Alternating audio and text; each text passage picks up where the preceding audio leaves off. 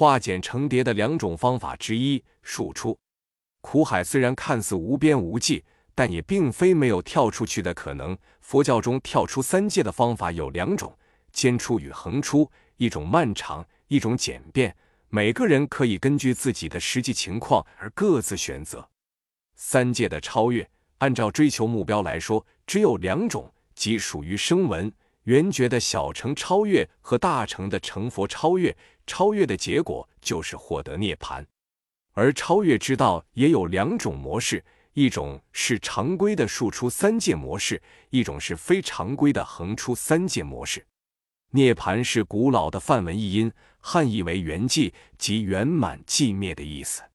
但很多人会误解涅槃就是死亡，他们也把涅槃用来表达高僧或者出家人的死亡，这是非常错误的观念。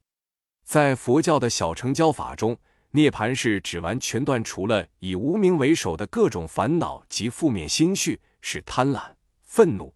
愚痴以及指使下的各种造业行为的终结，是解脱轮回后的安稳快乐境界。涅槃与死亡并无丝毫相同的地方。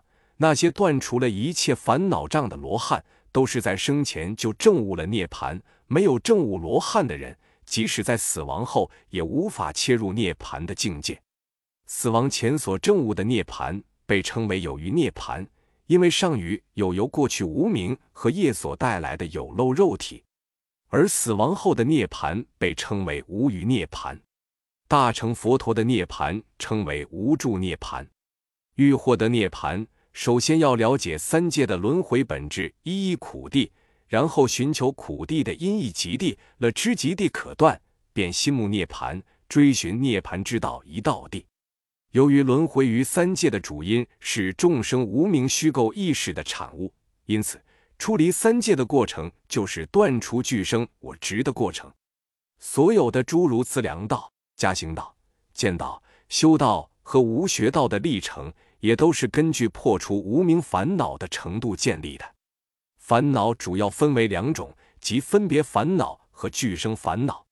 分别烦恼是受哲学思想及背景文化影响，后天形成的错误认识，一共有八十八种。俱生烦恼是与生俱来的心灵污垢，共有八十一品。通过资粮道和加行道的修持，在见道的刹那，人们会顿断八十八种见解方面的烦恼，而八十一品俱生烦恼则在修道的历程中逐渐断除。古德说：“理虽顿悟，是虚渐修。”无始以来的俱生烦恼污垢极为厚重，因此断除亦非一日之功。当八十一品烦恼断尽，便结束了修道，进入无学道一一涅盘的境界了。从小乘而言，从开始不忍解脱道，最快要三生才能证的阿罗汉，慢则不定。在大乘来说，不但要断尽所有烦恼障，还要积累更多的资粮，断除所知障，路途更为漫长。这种需要断除所有烦恼障和所知障，才能进入涅槃的道路，便是常规的解脱道一一数出三界的模式。